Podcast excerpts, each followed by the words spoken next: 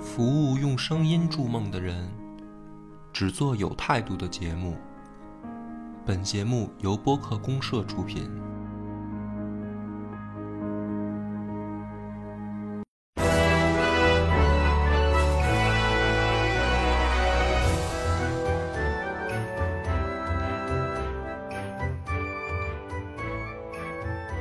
大家好，欢迎收听超级游文化，我是金花，我是恶霸波，来聊聊这个《泰格立志传》。哎，就是日本战国的游戏，对，因为这个三国聊过了啊，这个实际上我们小时候玩的还比较多的一类就是这种战略游戏，其实就是这个呃叫什么？这应该叫日本战国类的这这类游嗯戏。然后这个呃，今天先聊这个《泰格立志传》。是说句公道啊，就是因为有一些人还不喜欢小日本嘛。嗯，啊，我也不是说我别引战玩，啊，不是，我觉得咱聊这个就是先定定下来这个对调儿，对对就是 我们都是批判的 玩的，就是这个这个，？不是，你知道我为什么说这话吗 嗯因为我原来啊，特早之前就是我还上高中那会儿，嗯然后当时特别流行的那个贴吧，啊，然后我看过一个帖子，给我印象特别深刻，他就是说，呃，嗯加点嗯声它题目是这样，就是聊一聊你最喜欢的武将，啊，就是那个楼主可能是没想明白他那个要表达的是什么，嗯就是聊聊你最喜欢的武将。然后呢，结果这个底下有一个哥们儿呢，就列了一串儿的日本战国的，嗯哦就是明显看来这哥们儿就特好这个游戏也好或者什么，他嗯可能就了解了一下，研究一下吧。可能也是可能受影视剧嗯或者呃，比如说动漫，嗯包括游戏，他就列了一大串儿。嗯结果呢，那个帖子底下这哥们儿就被喷惨了，啊。就是就那意思就是说聊聊武将，说他妈全都是这个小日本的武啊我将们，我们心里边都是这个关羽、岳飞，对，就是吧就是正常人一看说聊聊戚继你光喜欢的武将，可能以为说底下就是中国的这个啊啊这些武将嘛，结果这哥们儿都写的一大堆日本的，然后就被骂惨了。然后给我印象就特深刻嗯，就是说，嗯，第一个后来不是咱们那个大学时候，我大学时候也看那个《明朝那些事儿》嘛，啊，然后《明朝那些事儿》里面有一句话，就是我觉得成为了一个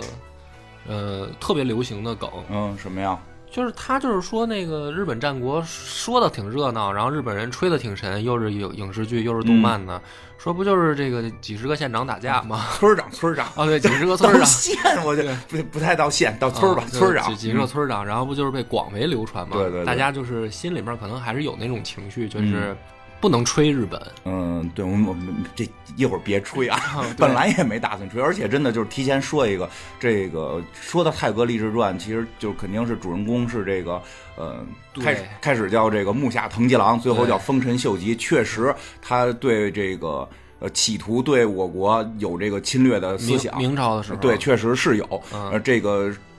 这个是坏人，对，他是一他是一在我们的立场上来说，他他是一个坏人坏分子呃，，在世界的也是，因为他是发动侵略战争。当然了对，这个人一会儿我们也聊到，由于出身的各种问题，这个脑子可能在日本那个地方显得还可以，但是是是到了世界局面的时候，就是确实是就有，显得像 小丑，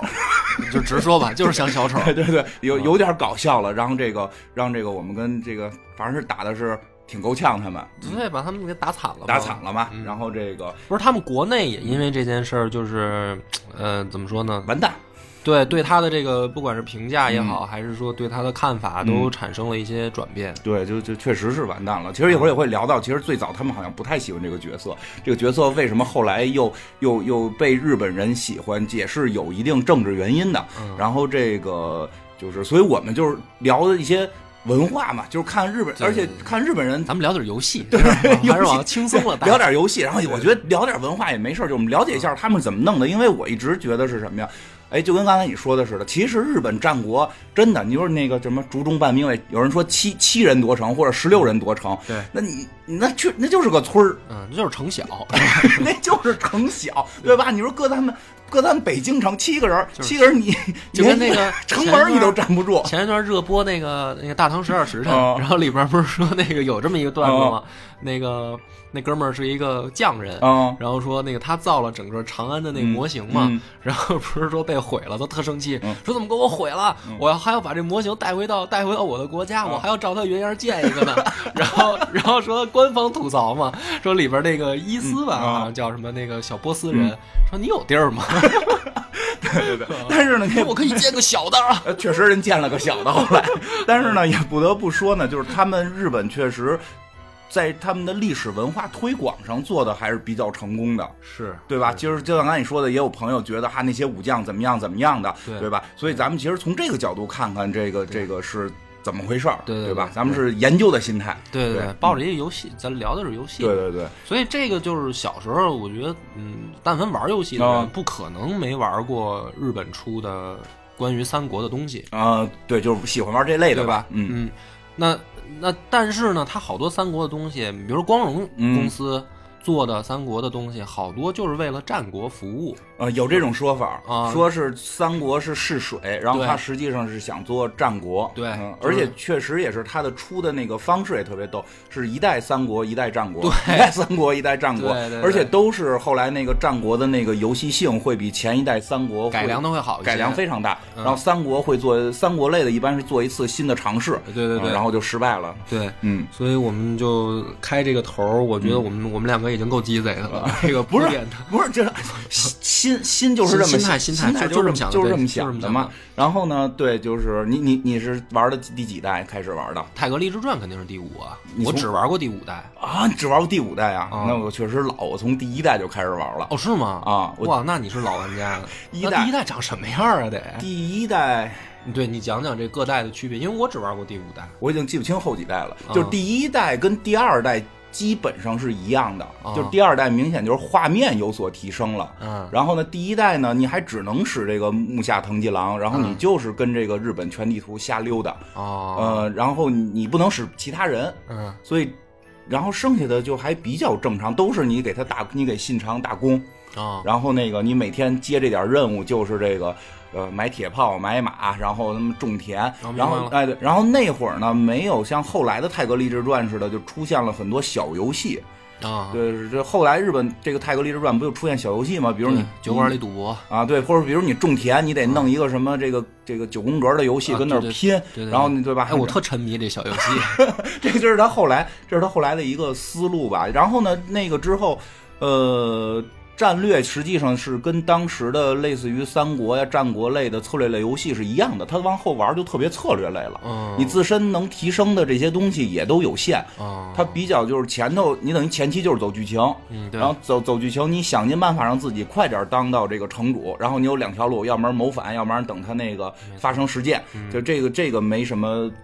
区别。然后是二代跟一代的思路基本上是一模一样的，嗯然后就是画面质量有所提高，然后那个游戏的流畅性什么的会更好一些。那你说的这个是不是还是在 DOS 的时候呃，对，DOS 的时候，是吧？现在可能 Windows 有模拟的吧，我就哦嗯我我印象不深，应该是 DOS 的年代，也可能是好像二的时候可能是什么 Windows 三点一，就是哦，嗯就听说过这些东西吗？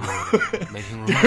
说。对，我用电脑的时候已经是已经是 Windows 开始了，这 Windows 有多少啊？九八、叉 P，九2000八九八98是吧吧啊？嗯然后这个三代的时候我玩的不多，我记得三代是加入了这个家族系统吧，就是你你你这个我可能记不太清了啊，反正肯定有一代是这样的，就是你你的这个家里边儿，就是你后来当大名了，你家里边儿有几派。比如说，哦如果你是这个这个泰格，你是这个呃木下藤吉郎，你可能家里一般是这个丰须贺正胜他们家一派，就丰嗯丰丰须派，然后还有一派可能是，哎，还有一派一般是什么来着？呃忘了，反正就是就是可能有几派他们会内部有一定的争斗，但是不太严重。他黑黑田官兵卫是吧？啊，另一对派对对，可能没那么高呢，还还没有哦黑还黑田光明还没有，哎，我想不起来，反正就最早的那那几派人吧。嗯，呃，然后呢，没什么太大用，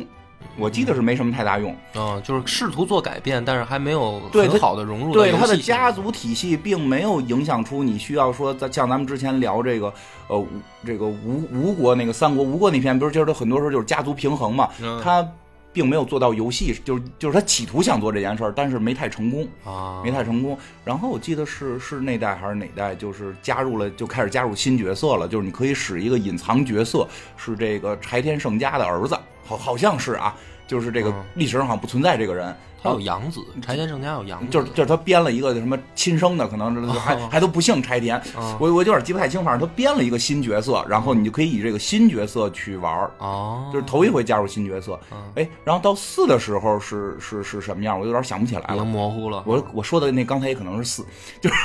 后哦，对，然后到反正是五肯定就是全人都可以使，明不对，五是你可以使任何一个战国里面的角色，然后就是那个游戏就已经变成了，我觉得战略性偏弱了养成啊，对，养成了，然后变成集卡类游戏皮了卡养成，啊，就是最后比你的谁卡多这种，对，但是我还挺高兴的。 我说真的，我是因为我嗯玩你爱养，对我这个，因为它好像二零零二年出的吧，嗯我记得没错的话。但是我玩的时候已经距离它出就已经好几年以后了。嗯，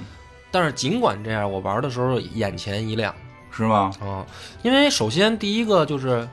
我不夸张的说啊嗯，就是说它的这个游戏的整个的架构啊，对画面没有什么要求，啊，因对，为它都是画出来的，嗯嗯人物的立绘，嗯，然后背景什么都是画好的，对，所以就是这个画面到现在看也不过时，嗯，就到咱们这个二零一九年看，它那个嗯画面其实不过时，对，啊，因为它不像比如说咱们玩的那些动作类啊、射击类啊，或者说即时战略类的，对你现在再回去玩，你就受不了那你再画面了，看那。个《古墓丽影》里劳拉的胸对你就可能不能接受了，对对，但是这种例会的好处就是说它，嗯，真的不过时对，啊。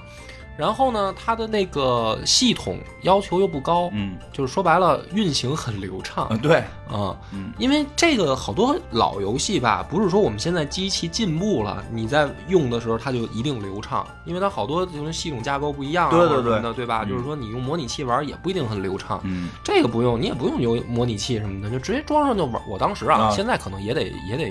用个模拟器，也得对，因为版本嘛，那因为版本它不一样肯定不支持 Windows 十什么的。对对，可能要需要这个模呃改一下系统。嗯，但是当时玩很爽，就是很流畅，嗯然后呢自由度特别高，对，其实这都是你想我干嘛都行，我感觉啊对，这是我很匪夷的地方，其实，啊， 就是当时我觉得玩游戏吧，这个自由度是一个呃决定我玩多长时间的很关键的指标。嗯，就是比如说，好多人为什么那么现在爱玩沙盒类游戏，啊对就是因为自由度高嘛，你想在里面干什么都行，甚至大家都不走主线嘛。哦，对，后来好多人都不这么玩比儿如说我玩巫师，我就喜欢打昆特牌，啊。 其实你是去玩昆特牌的，，对，其实我是玩小游戏这块儿的，嗯然后好多都是那都那有确这实 个。泰国泰国舞很适合你。对，我就到我就觉得它里边充满了小游戏，然后不着急打仗，因为我觉得打仗反而特无聊。嗯，我我爱打仗，我就就我就爱打仗，所以我我哥原来不玩特泰格，我一哥哥岁数比较大的，比我大个五六岁这种，嗯他之前不不玩，后来就玩，他玩的点也特别奇怪，就是那个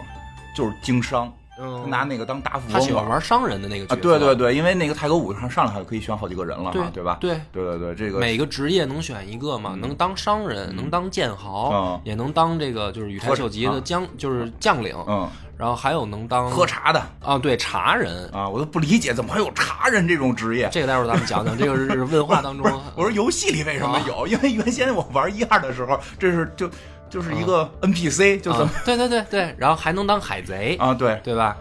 还能当忍者，啊对，当然啊忍者类的我玩过，因为对打打杀杀嘛还。能当忍者，所以就是感觉自由度就很高。对然后最逗的是商人可以那个商人治国这种，啊，对对对对，然后你可以建立自己的势力范围啊嘛，哎相很当于很有意思。然后你这个。但是它确实跟战比战略游戏有一个有意思，就是你玩商人令，你会发现你可以就是开始资助这些人之后，对对对哎，好像这个在攻城略地背后还有一个世界，对，就这个当时也是给我眼前一亮，嗯因为咱们玩这种就是叫什么策略型吧，或者说这种战棋型啊，嗯，比如说《三国志》这类的东西，嗯你不太会注意到那个时代里面有什么多种职业角色的这个这个对这个感觉，而且你不会太理解，其实，在历史的这个看起来是一群人举着棍子在打仗，实际背后可能是有一些经济的原因。呃很复杂，对，有时候谁跟谁打，可能是出于我给了他笔钱，就是商人希望他们打。对，就比如说咱们现在社会嘛，你不可能想象所有的人嗯小心都点啊都是 啊、不说了。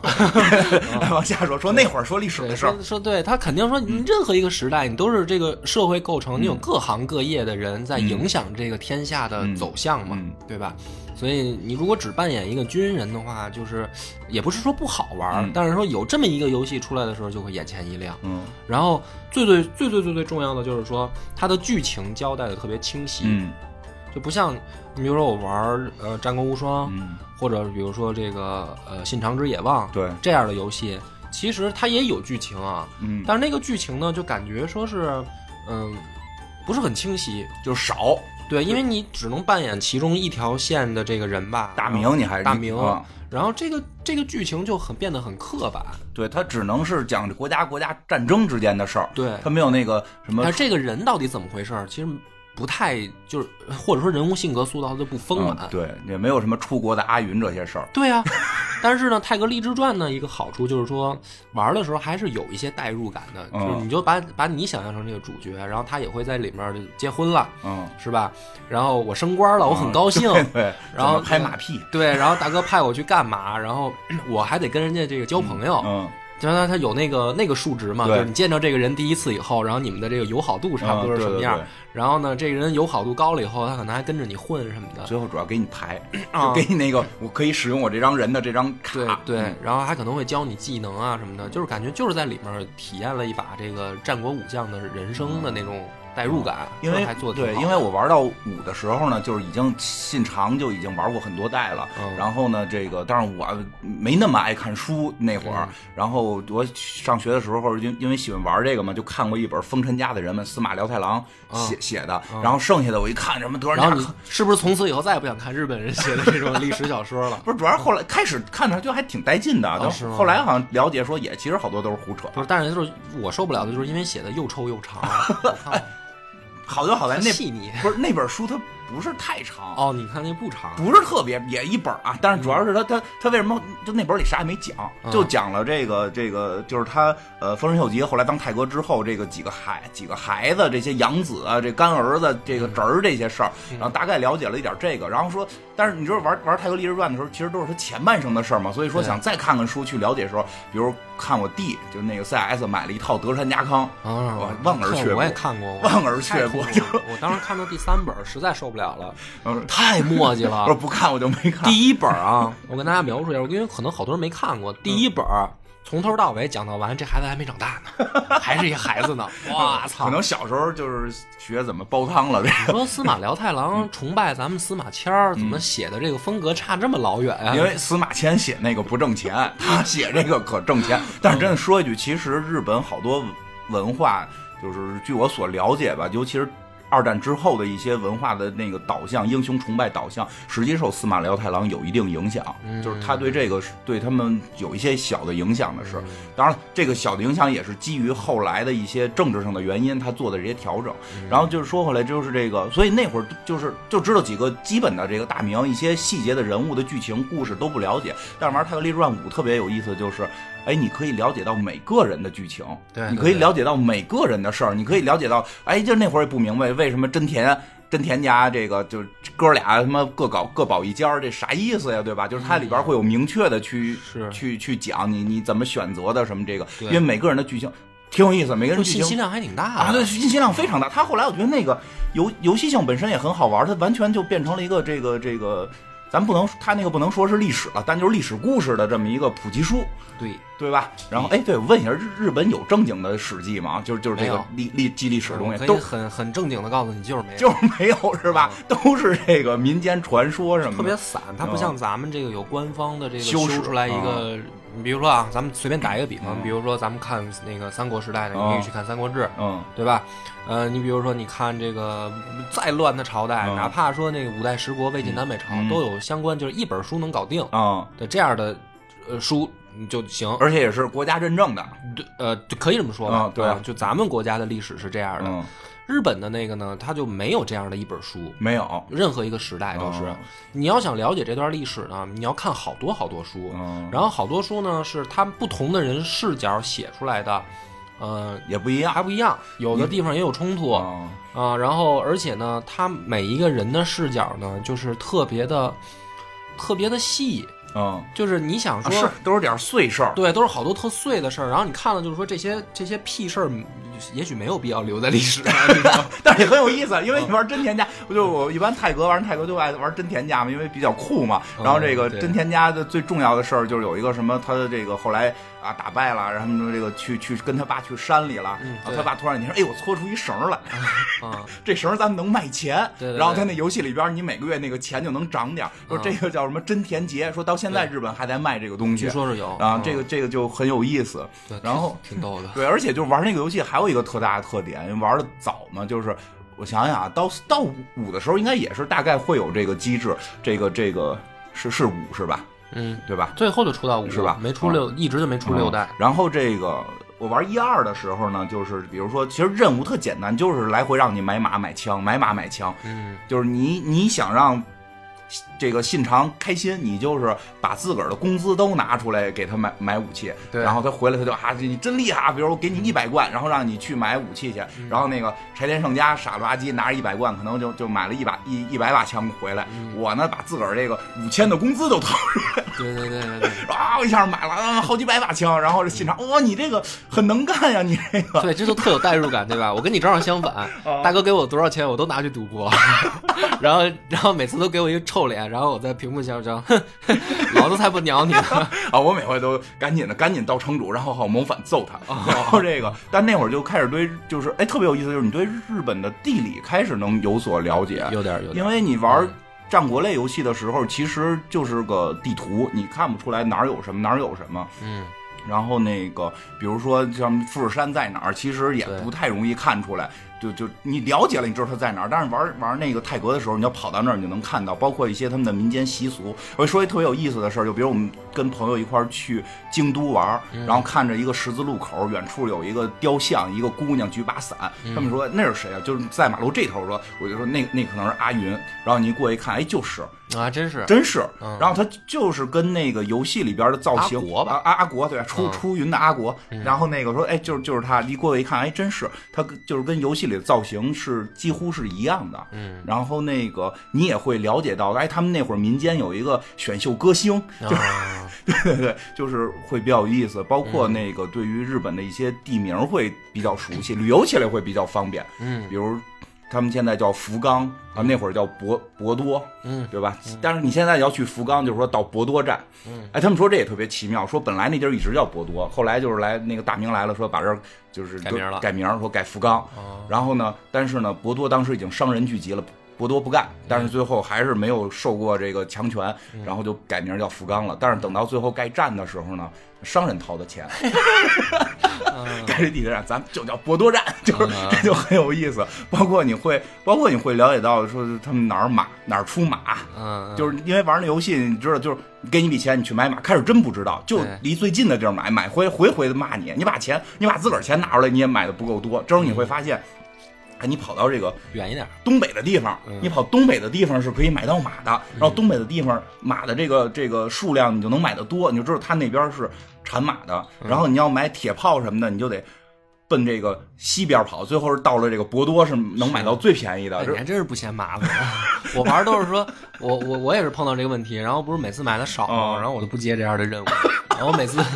对我就接那个我能我会的任务，嗯然后最后好多任务就是大哥说那个提升自己吧，我说行，我去玩小游戏，我就接这种任务。我都得去这样的话能够知道，哎，就是说九州四国到底什么东西是特产，也大概了解到那会儿这个铁炮怎么传进去，都它都有那个故事会讲给你，所以这个还挺好玩的。 所以咱们这个讲讲故事了，该。嗯，要咱们要不没玩过的人听到这儿就就受不了了，说你们俩聊这么热闹，啊对啊到对底对，什听么对乱七八糟的嗯？对，来讲讲。讲讲吧，就是它是从名字开始啊，嗯就是泰格励志传嘛，嗯就是泰格实际上是一个相当于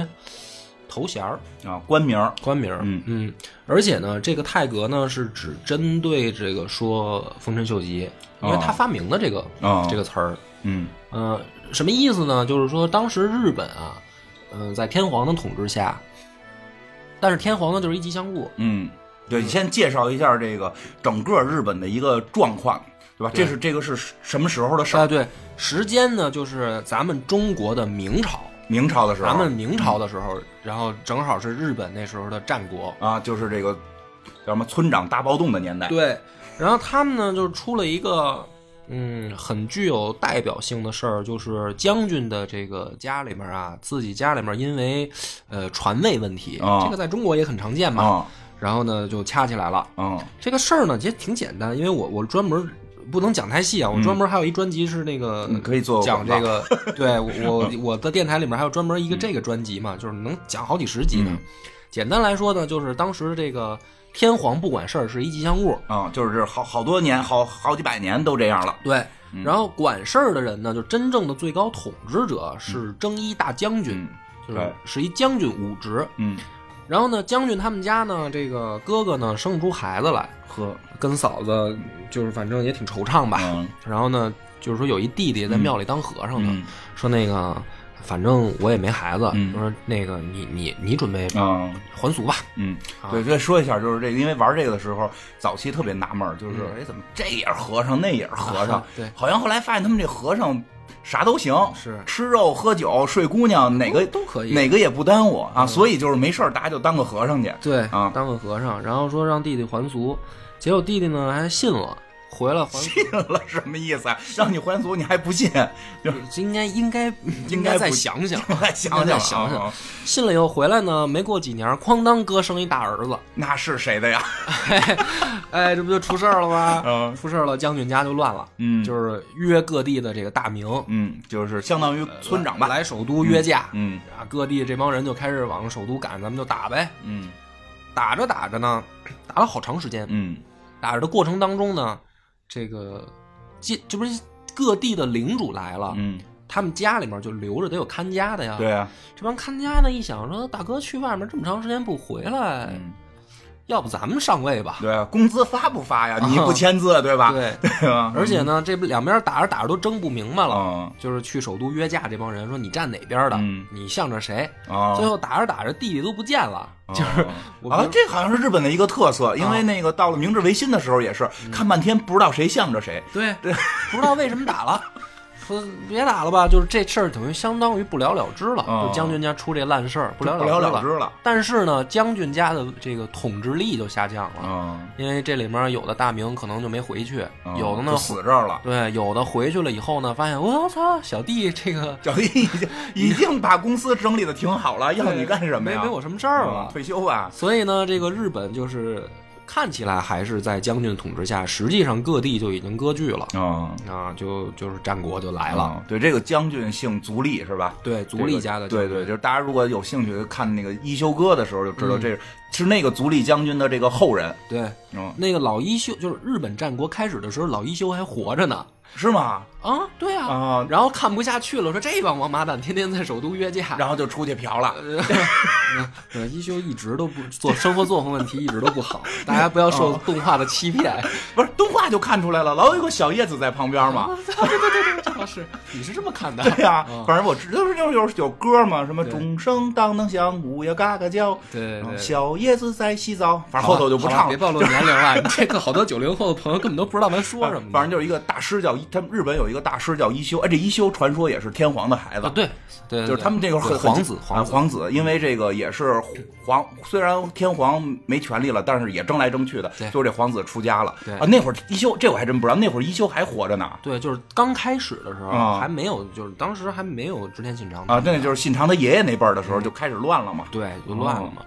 然后这不天下一乱呢，这个各地的诸侯就起来了。其中呢，咱们的这个真正说是一聊日本战国的故事，就得聊到这个中间的这个地方，嗯，叫有一个有一个叫青州哦，啊。实际上你就把它想象成咱们现在一个县的大小嗯，就差不多。对，这个地儿现在在日本都不是什么太大的城市。嗯，对嗯。然后呢，这个地方出了一个牛人，叫织田信长。嗯这个织田信长呢，小的时候大家都认为他是一傻子，嗯就是没溜儿。他不像那个武士家庭的孩子啊，都做事儿板板正正的。就是是吧听着就开始像曹操了。啊啊！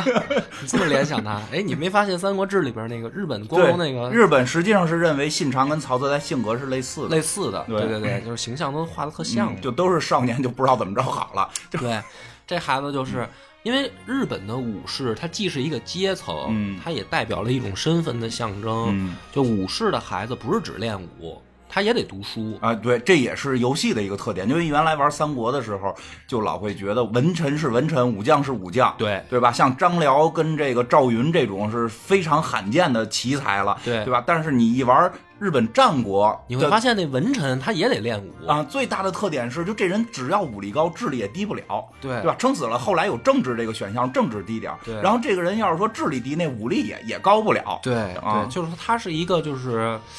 嗯、身份就是说必须都得练的，嗯没有说分文理科这么个事儿。嗯啊，当然也有的人天赋好，嗯比如说有的人就是天生练武的材料，就你，但是你进不了将军了，你就是剑豪了， 对，那倒也是。对吧？你天生就是会算，你最后你就玩那个叫什么，玩嗯玩商人那个职业了。 所以武士家庭的嗯孩子，你就把他想象成咱们中国的那个氏族家嗯庭的孩子，就能对上位了啊。那这个信长呢，嗯他们家呢算个小领主，嗯，这小兄弟小时候就没溜儿，他呢经常组织一帮小胖姑娘在泥地里摔跤，可能不一定胖吧，胖吧，就是他玩的是相扑，然后呢，他在旁边当裁判，然后加油，然后那个翻摔他，谁赢了我娶谁。就是你想想一个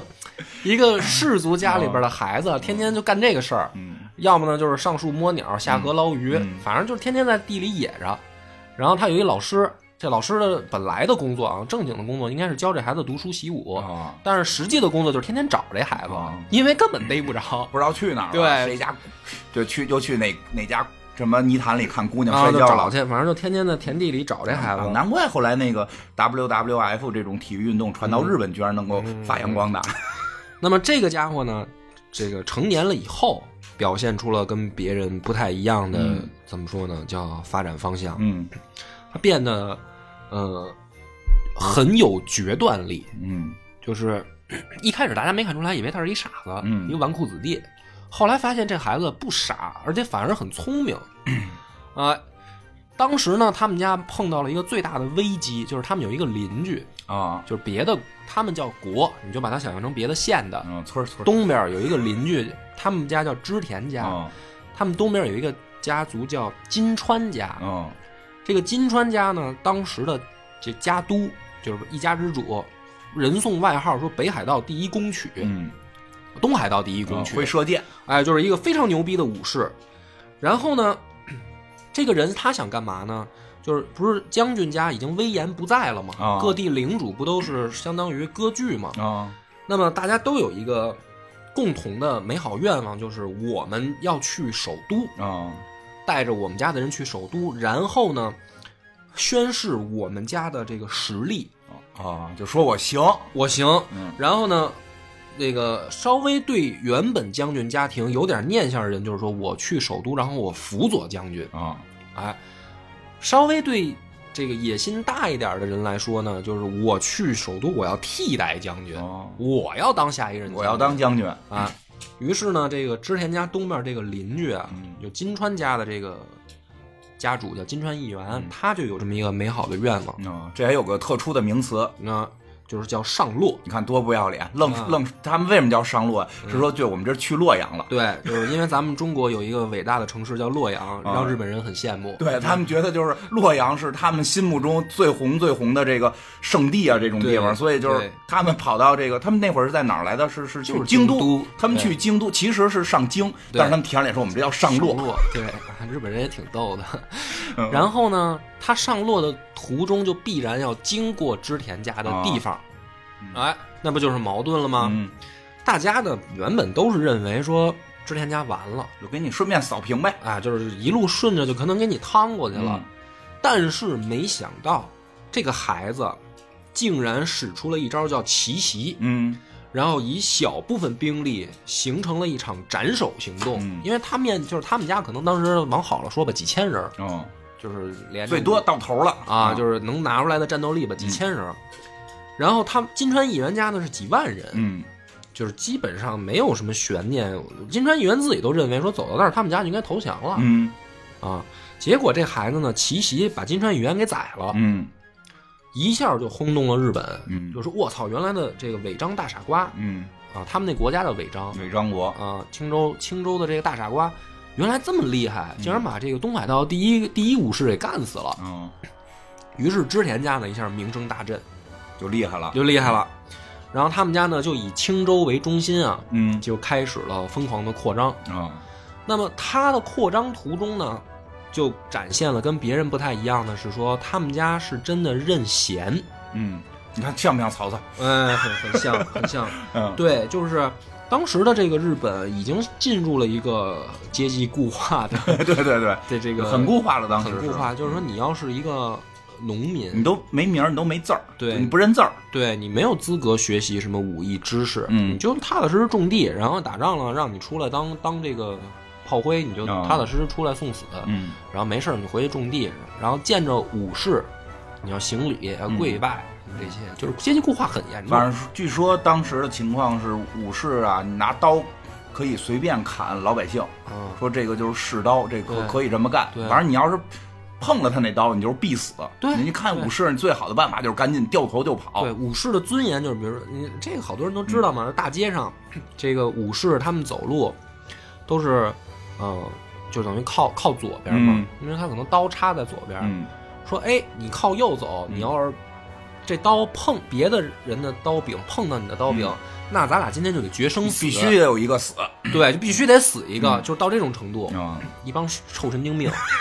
接着我说再说一个，我就说日本人这个武士，呃，我开玩笑啊，啊没有没有那个贬低他们意思啊。嗯就比如可以说嗯比，可以比可以说这个，比如说切腹就是他们武士干的事儿，这大家都知道嘛。嗯这个切腹啊，啊切腹自尽，啊，什么意思呢？ 不是说拿刀啊，像咱们这样说自刎就完了。切腹是一个很繁琐的过程，啊它有不同的切法。啊，这个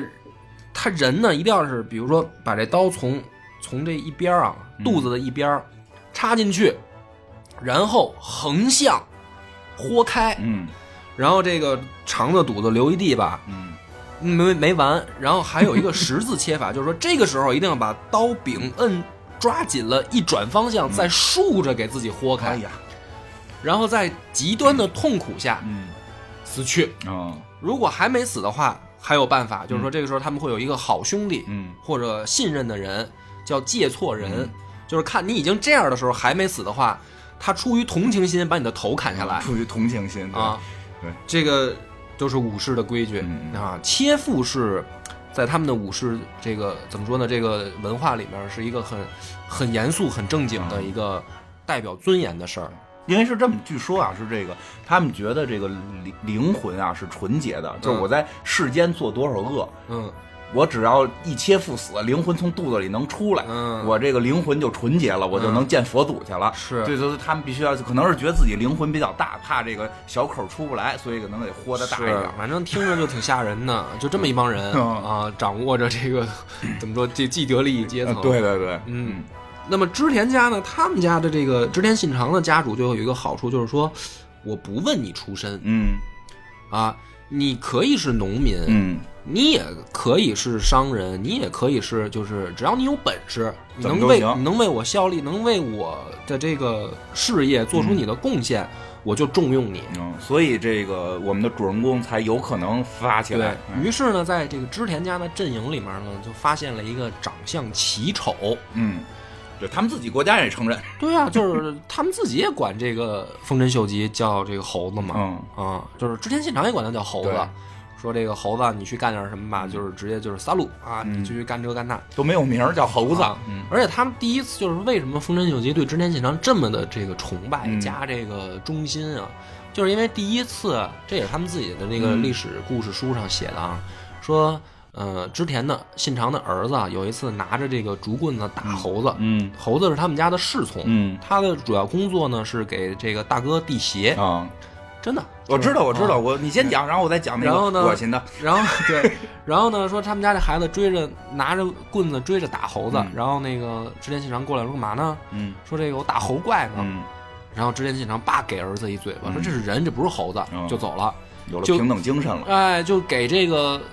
猴子就感动坏了，就是说我操，我也我也终于被大哥当人对待什嗯啊哦么的。就虽然我嗯叫猴子，但我还是个人。对你就可以想象这哥们儿，反正就是最底层出身，他嗯农民，长得还丑，什么本事？大家以为什么本事都没有啊。嗯，对，因为那会儿就是觉得你这阶层不行，你就是没本事，对吧？然后这个就是《泰格励志传》里面真正的主角，啊就是我们能够直接上来就用的，嗯而且故事情节最丰富的，对，嗯就是这个家伙。那会儿呢，说叫木下藤吉郎，对嗯其实木下也不是他的一个说该有的姓儿是吧？因为他本身他，养父，对他本身他爸是谁不知道，嗯，他就妈死了知吧道，但是反正后来就历史上说 不清楚了。对，说不清楚。他妈改嫁了，他妈改嫁了，改嗯当然他是等于跟他养父的姓儿跟他养父的姓儿啊，对，然后哎，是跟他养父姓儿还是自己愣起的？他那会儿那养父都不一定有姓儿吧？是养父的，嗯然后他就到处什么有什么都干过。然后，然后，所以他就养父，也就是也是农民，养不起他，对这嗯就这就他不但是农民，就是他们家那个，我看后来记载就有点贫农那意思，啊贫农他，还不是一般的农民，对，所以从就从是连地都没有，你就对农民去好歹得 有地耕，那就他们是家是连地都没叫有，农奴，对他们家对嗯是属于农奴。对，就差不多就混到这种份儿上了。然后呢，等于是他这个养父跟他亲妈又生了个孩子，啊，对，他就只还有能弟弟，对，他就只能上街要饭，类似于这种要过饭，什么当过长工啊然后还也当过兵，当过流氓，啊然后最后进了织田家负责地协，对然后吧负责地协然后这个民间我听的民间传说 是，嗯，这个信长夜里起夜，然后就得哪儿就尿哪嗯儿，结果尿他一身，啊张着嘴啊尿尿，那有点太恶心 了，那有点太恶心了完 了完了事儿之后，完事儿之后，信长哎呀哎怎么尿着你了，对嗯吧？说哎呀这个什么人家你就这主主人想尿哪儿尿哪儿嘛，说那就给我拖鞋拿来呀，这哎一给他拖鞋一穿，说哎呦怎么这么热呀？哎，啊，说捂捂怀里了，对说对哎，说主人睡觉就是我，我后来一琢磨，可能是尿尿淋的，就是 就是，反正就是说主人睡觉，我就在旁边一直捂着鞋，为了主人穿鞋的时候能暖对，和。我不知道你什么时候出来，所以我就一直捂在怀哎，里。其实信长也是看到，哎呦就是说聪明有有心人啊，这个你甭管长得好不好看，这个人办事儿是一个有心人。对，就是说你说你再忠诚再那什么，你想不到你给我悟这个事儿，你这嗯是有有脑子的。对说从那儿之后就开始慢慢的，慢慢提拔他，哎先从这个小兵干起也，是从这个士兵，嗯，然后变成小队长，嗯然后慢慢慢慢变成这个后来的家里面也算个武将了，就是也算给他、给他武士身份了。嗯，这个呢，在当时那个时代就是一个。呃，非常非常难得的，怎么说呢？改变命运的事儿了，嗯就是我变了，我的身份都变了，对，这个就是跨阶级 了。我终于有资格切腹了。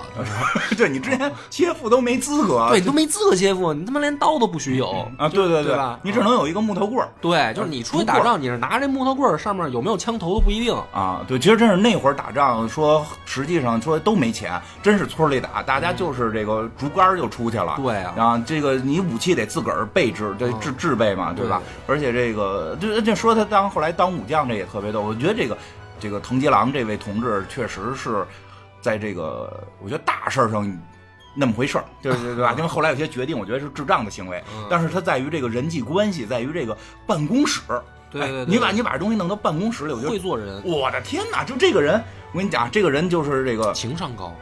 当然是吧，我办公室里出现这种人，我会很讨厌的，啊就是人马屁拍到了极致。就刚才说给信长误协这个，不是他不光是就是他不光是拍马屁，嗯而且他会在这个同事当中变成一个就是说搞笑的那啊个，对对角对色。，那本身是一搞笑角色，拍老板马屁，哎，活儿干的都行，嗯对吧？对这个，哎，他当武士之前建的那个城，还是当武士之后？当武士之后，当武你士说之后一夜城啊，是吧对对对啊，那他改名儿呢，武士是之后先建的城，后改的名儿呃对，啊，对吧？你就讲讲那个建城的事儿，建成就是说，呃，不是，咱们先讲他结婚吧。啊结婚这个也先讲结婚挺重要的对啊，就是他当上武士以后呢，他就一直有一个愿望，嗯他看上了一个家里面的小姐，就是一个哎呀武士家的小姐，这个姑娘叫宁宁。嗯然后这个呢狠，角色，那就后来的狠角色，嗯就有点咱们汉朝吕雉那意思。非常厉害这个啊人。然后呢，他就跑去跟人家求婚，嗯就是说我我现在一定能干成一番事业，帮着主公。啊，哦就是请把这个宁宁小姐能不能嫁给我？后来宁宁一看，他头上有五彩祥 云，对，哎，真的，你看像不特别像咱们那个汉高祖刘 邦的特别像嗯故事，就是其实挺有意思，就是我们在听这故事，就是怎么讲，就是战国的故事，好多感觉都是我们古代故事的翻版。对他们现其实我觉得，因为有他们可能现实生活中也会学一些。嗯，是，反正这个结了婚以后呢，就等于呃，我们玩游戏的时候也会感觉，就小日子这个走起来了啊啊！但是你感觉你就可以停留在这儿，你已经是个武士了。对，就是因为那游戏里面还说说，哎呀，你看咱们家现在都变了啊，就是他不是有那那个场景吗？对，就是你回家的时候，原来是一个特别破的，然后也没有人，啊对对对然后这回你再回家，哇，是个屋子了，是屋屋子，然然后后特别漂亮的姑然娘，后姑娘说那个饭都做好了什么的，就是嗯说哇，然后那个那个游戏里也是木藤吉郎特别感动，说我他妈终于有家了。就是嗯你玩的时候你也觉得说，哎，啊是这个人的啊命运改变了，。对，然后他今后他打开了一扇新的大门，嗯然后呢，就是你说的那个，咱们就讲他爷筑嗯城那个事儿。当时呢，织田家跟这个北边另一个家族叫斋藤家打仗，，嗯然后呢碰到了一个很棘手的问题，嗯就是他们的前线作战的地方需要修筑一个小的堡垒，啊就是你你得有一个怎么说呢，叫据点吧，嗯或者前沿阵地，嗯，你得修筑一个防御工事。但是呢，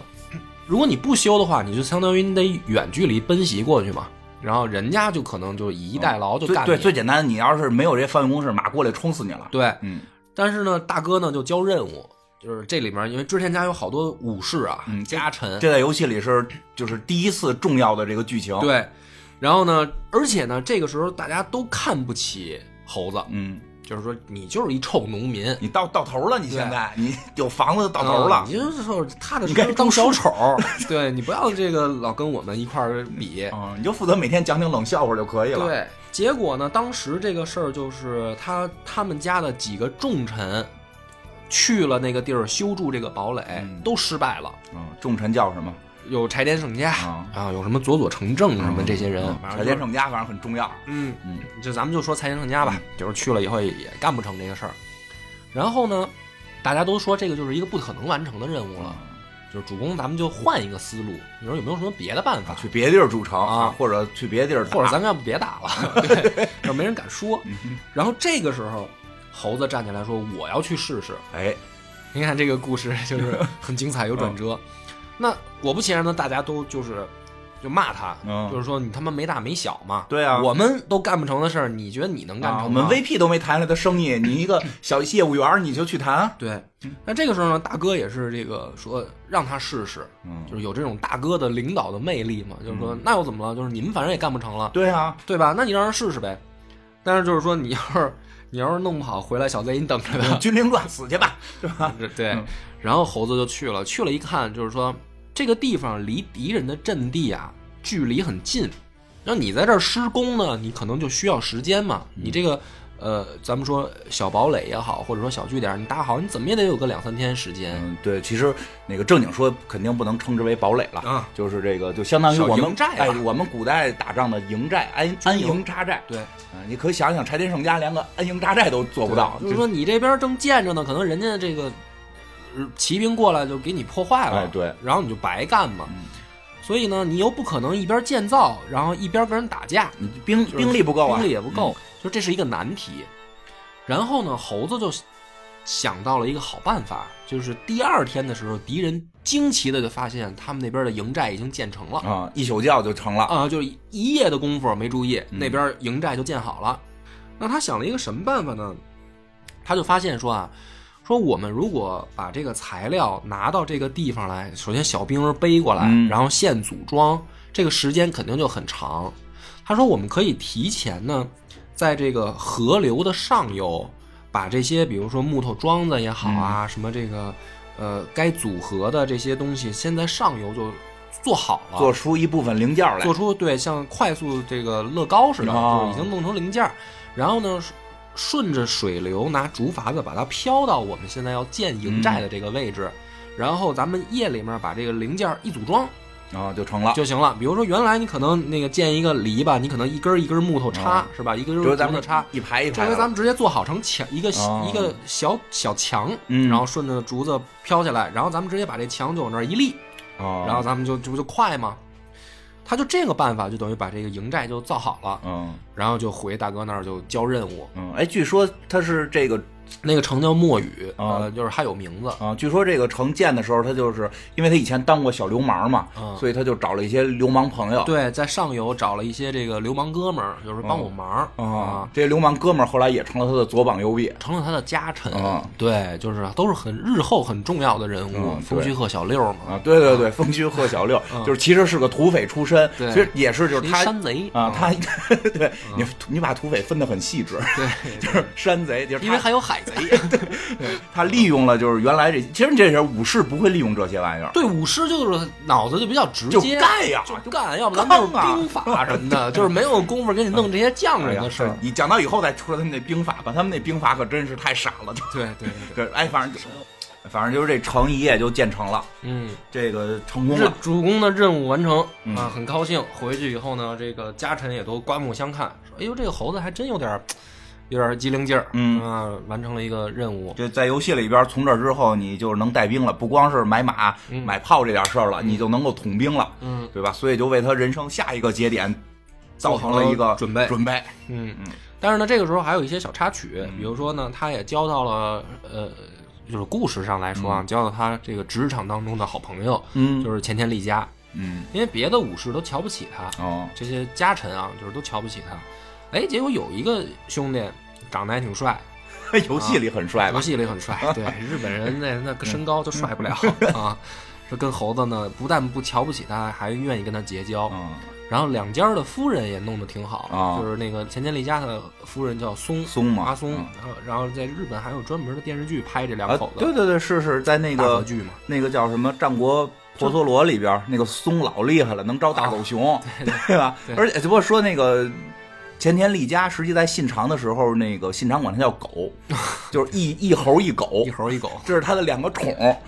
我觉得就是班里的两个差生，嗯他们的友谊没什么可稀奇 的。 对对对对，真是这样，因为其他人是将 军，那些将军都是贵族，他都不能够随便，信长也不能随便管柴田胜家叫狗，嗯这柴田胜家就搓了，因为柴田胜家其实跟开始跟他有点矛盾有的，点矛盾，对想向着他弟弟。对对对嗯，所以就是这俩是他贴身儿的，所以一个是猴，一个是狗。哎，不过也有说法说日本的那个好多神话故事里边，猴跟狗一直是有某种神性的，哦，就它本身不是说特别弱，你要特别弱，你可能叫土鳖，嗯就是你叫猴跟狗，就是有点儿啊，不光是贬义。啊，对，就是就是你没到我们这阶层，但是你在你们阶层里边是有灵性的了。哦，嗯明白了，懂了， 就是可以管马。 对对对对嗯，然后呢，这个小插曲，小插曲。然后还有一个就是他接到了，马上又接到了第二个任务。嗯第二个任务呢，说跟他们打架那家叫那个斋藤家嘛，嗯仗还没打完呢，哎，说那边那个有人谋反，啊，然这后个对，然后把那个斋藤家的这个当家主啊给给给逮了，啊，这就很著名的那个夺城夺城事件嗯啊。然后信长也挺吃惊的，说什么人啊？说在他们家还搞了这么一个事情，而且据说是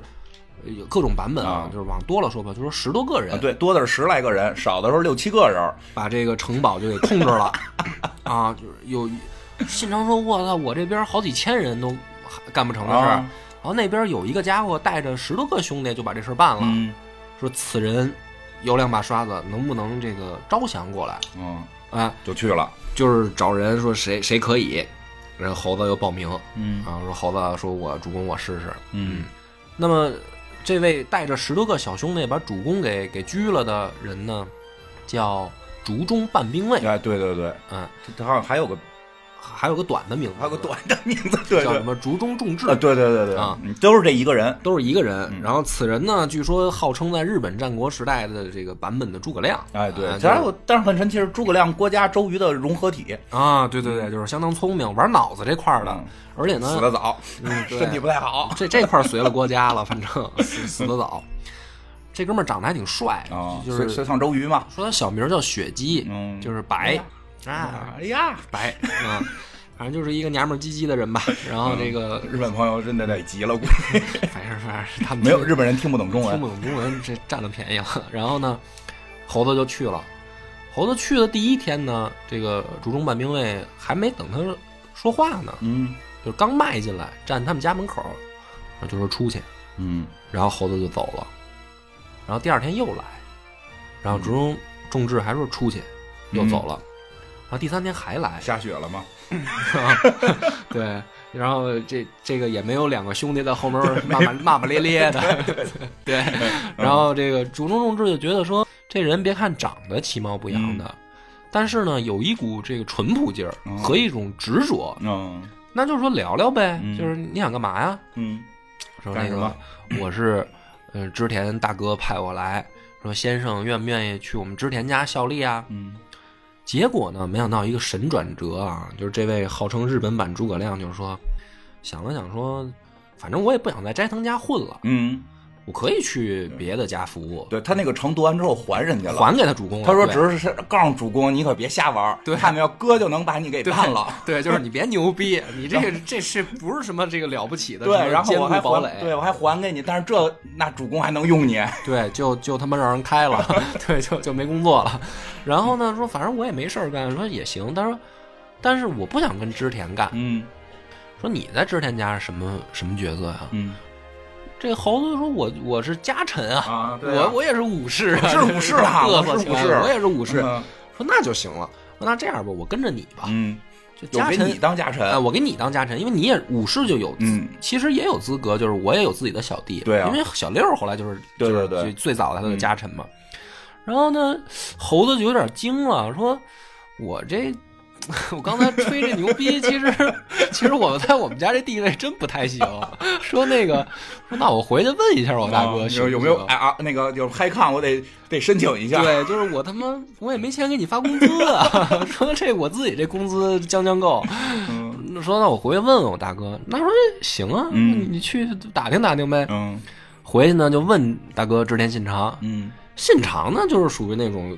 我问你的家臣不就是也是得听我的？对啊，就是没必要弄这弄这屁事儿，嗯就是反正过来就行。对，都都整个公司股份都是我的，啊怕你这个，说没事儿，那给你涨 涨工资，嗯你你给他也发份钱，然后来咱这儿效力吧。嗯等于这就是第一个家臣。嗯，对，哎，这是你说这个也是，就是实际上那个玩游戏里边也是，就是竹中半兵卫那个钱是从你的钱里走， 对，他不是信长给发钱，就是他要涨工，就是你给他涨工资，你自己那工资就会少一块儿，对吧？ 你得考虑，就是哎，挺这傻缺的，没封地。哎，我不过那个信长一的时候，应该是信长一是中文版，信长二我玩到就是日文版了。信长一的时候，他那个对话我觉得特别感动，嗯就是不不是说这个人感动，就是突然发现我操，日本对中国的崇拜居然到如此程度。嗯就是他那个对话是这么说的，说的就是呃，我听说中国有个特聪明的人叫诸葛亮，嗯他被求了三次就出山了，啊我自愧不如诸葛亮，你来求我三次，我再不出山我就臭不要脸了。 嗯哦，这个这个梗，对对对，这个因为不是所有版本都有啊，游戏里这是游戏里对用的游戏梗里嗯因为游戏里会加了好多各各种种原创剧情嗯对嘛，对对那对是，嗯。然后呢，这个小猴子呢，就是你看现在这个人生又往上走了一个台阶有了，加成了嗯这回，有加成了。然后呢，出去打仗呢，也有小兵儿跟着了哦啊。于是呢，这个在作战的时候，反正日本人说啊，说呢表现的也挺勇猛，嗯但是实际上我觉得不太可能，嗯， 啊，就是因为身高可能够不着人。对哎，也不好说，因为那个德仁家康不是什么几岁就上战场了吗？没准其实他跟他打的对面都是那个五六五六岁的孩子。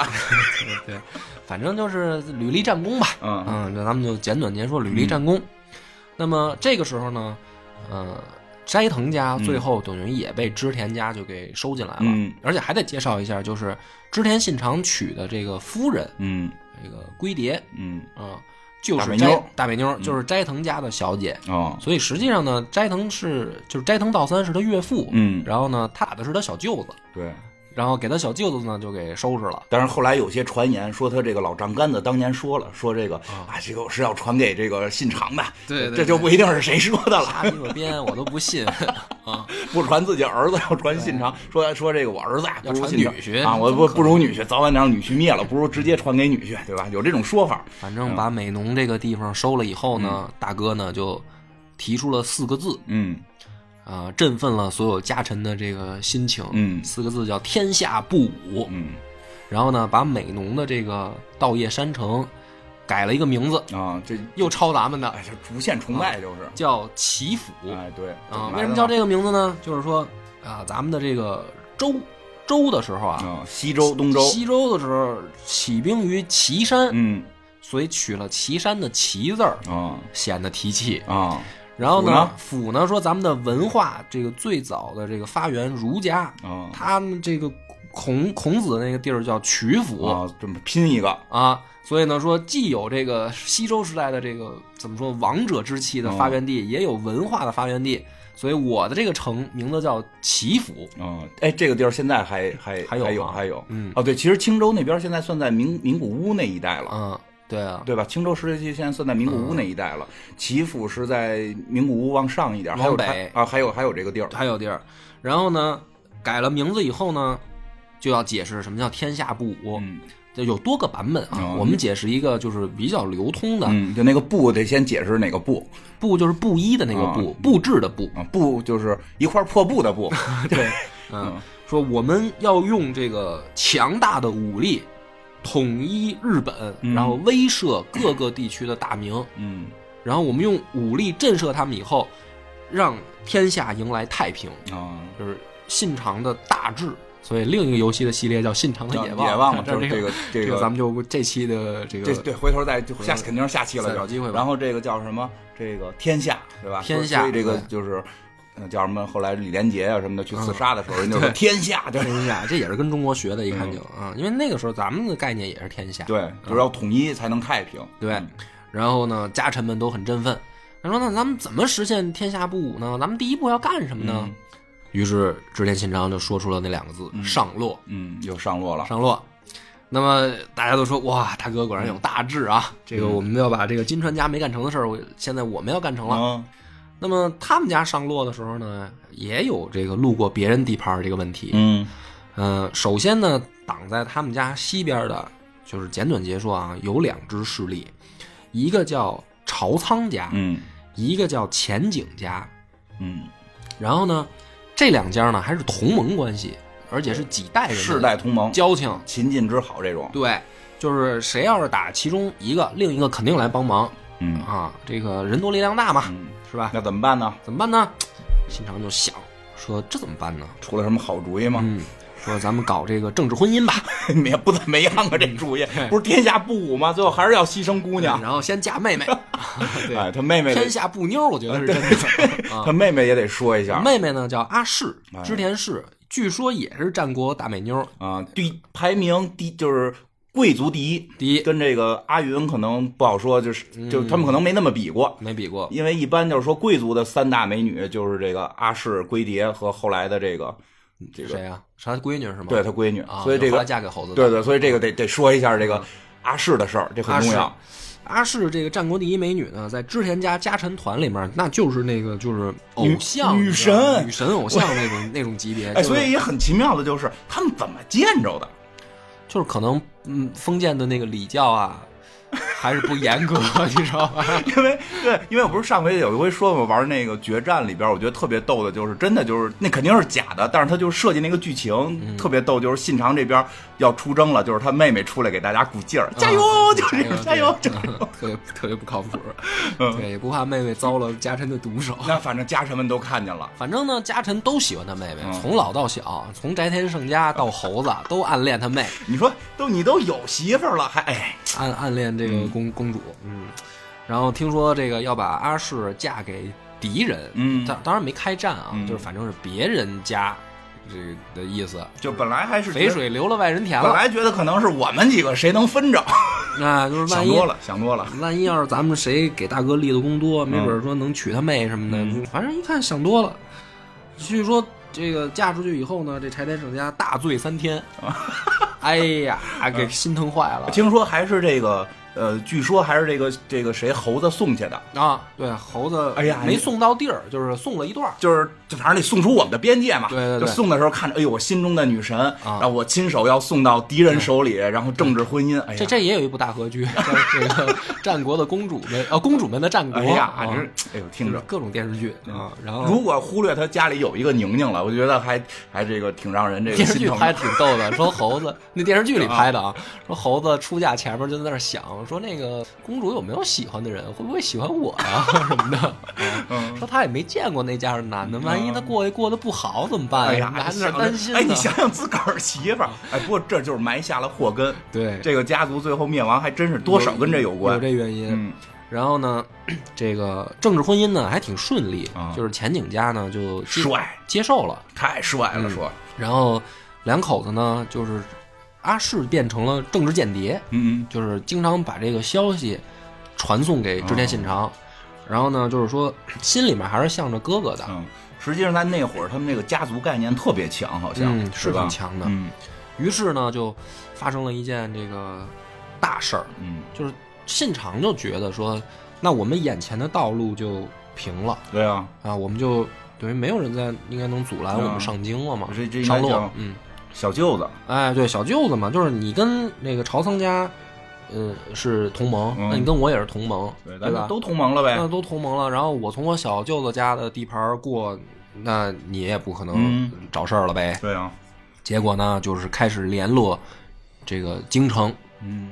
正好呢，京城还出事儿了，又怎么了？说这个将军，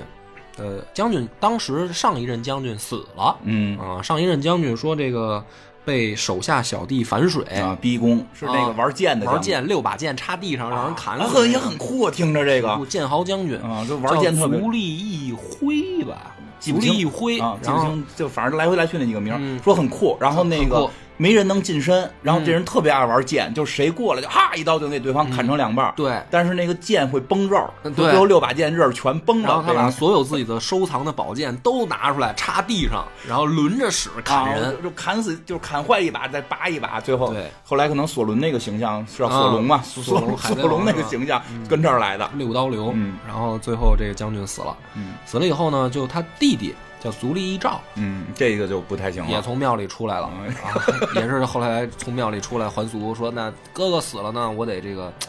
得把我们足利家的这个大任担在肩上吧。嗯，传下去啊，结果呢，这不是反贼作乱吗？嗯就没地儿待，啊都没地儿待了，没地儿待了啊。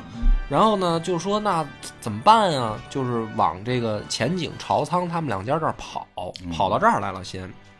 跑到这儿呢，这两家好像不太待见这弟弟，嗯也不是说不接纳啊，反正呢，就是他弟弟的愿望是你们借兵给我，